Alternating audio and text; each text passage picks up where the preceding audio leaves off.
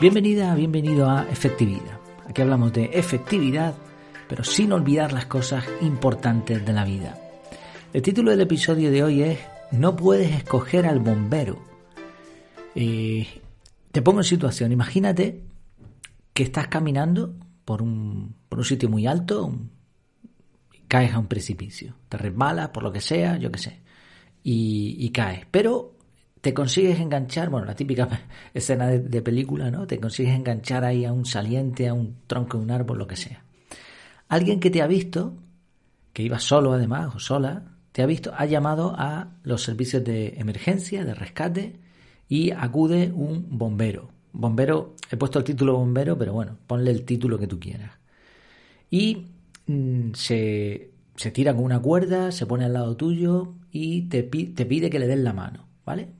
Que te va a rescatar.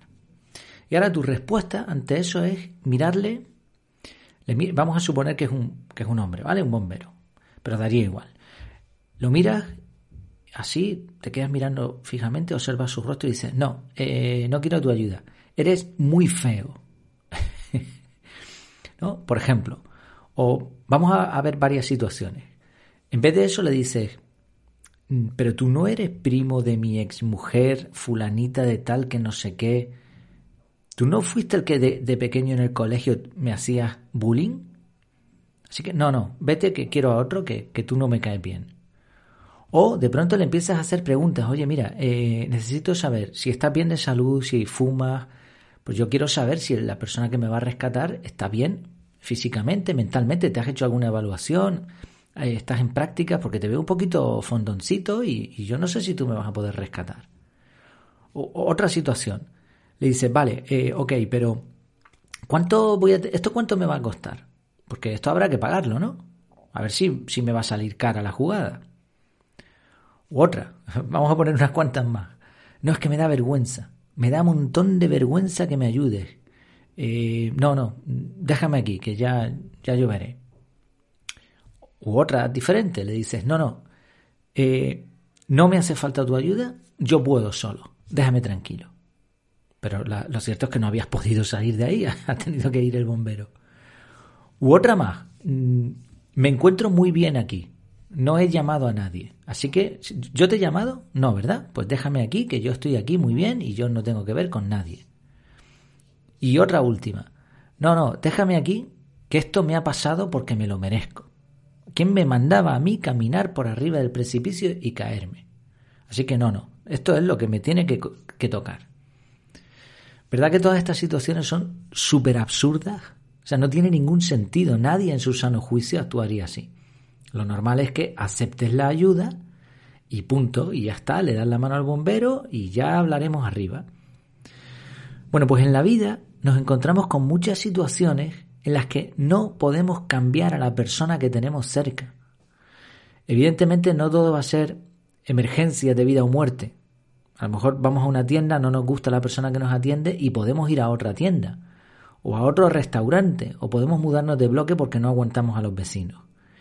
Aún así, la cuestión es valorar si ese cambio de persona es la opción más efectiva.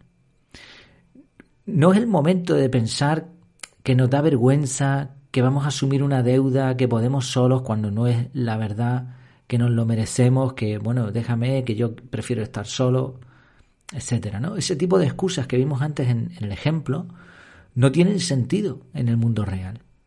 Sí, lo que quería tratar hoy va a ser una reflexión muy breve, porque no sé dónde vi esta frase, eso de no puedes escoger al bombero, no sé si me ocurrió el otro día trabajando, que por cierto he estado varios días un poco desaparecido en el canal de Telegram y aquí en el podcast porque he tenido un curso intensivo y, acababa por las tardes con la, con la, mente hecha papilla, entonces no era el momento de, grabar, ¿no? Pero volvemos a la, a la carga. Lo que decía, o sea, la cuestión es buscar la opción más efectiva. Y hay como dos partes aquí. La primera, para ser personas efectivas hay que aprender a aceptar lo que tenemos alrededor. A veces vamos a poder elegir, pero otras veces no. Por ejemplo, no es fácil cambiar a tu familia. Y en algunos casos no se puede. Tú no puedes cambiar a tu padre, va a ser tu padre toda tu vida. No puedes cambiar a tu hijo o a tu hija. Son tus hijos, te guste más o menos. Evidentemente lo, lógico es que te guste mucho, pero en el caso contrario no les puedes cambiar. Tú no puedes decir, no, ya no es mi hijo. Puedes dejar de quererlo, puedes dejar de considerarlo como tu hijo, pero genéticamente, el ADN, eh, haces una prueba de paternidad, pues eres su padre o eres su madre. Punto. No puedes cambiar fácilmente a un compañero de trabajo, sobre todo cuando son empresas grandes y tú eres un mando medio, ¿no? Si eres el, jefe, a veces ni el jefe puede cambiar, porque eh, habría que pagarle una indemnización muy grande o porque al final es una persona muy útil, que es precisamente el punto que estamos viendo, ¿no? No puedes cambiar al gobierno. Por mucho que tú quieras, tú solo no puedes cambiarlo, ni puedes cambiar a un funcionario. Aquí en España los funcionarios pues ya tienen que liar la parda para que les despidan. Son casos muy, muy raros.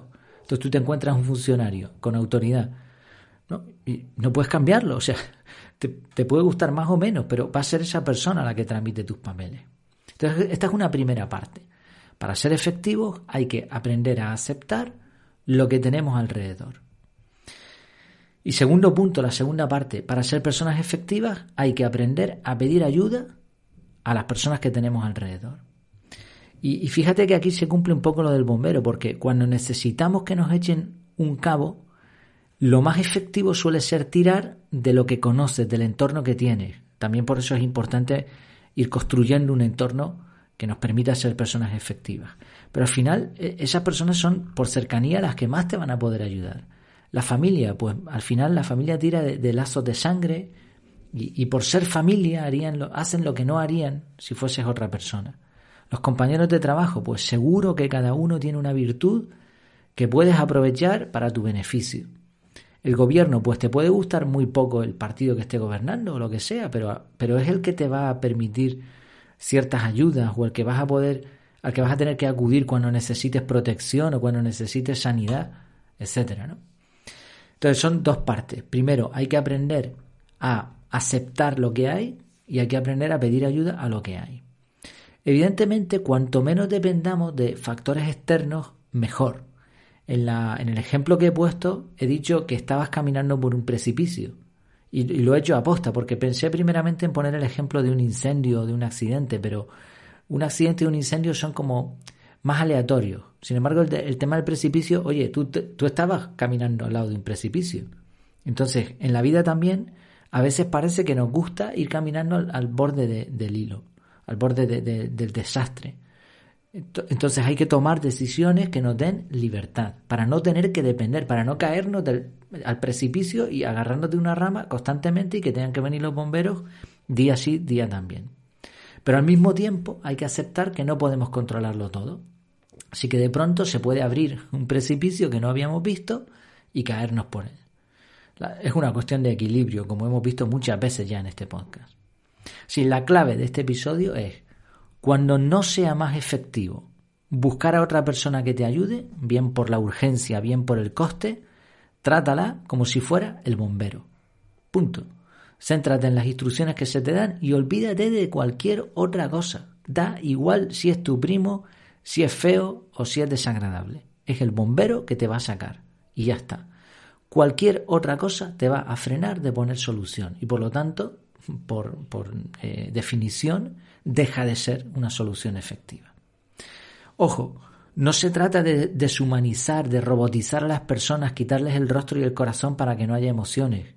Las emociones deben seguir su curso, pero no es el momento. En el momento de acción es un bombero ayudando.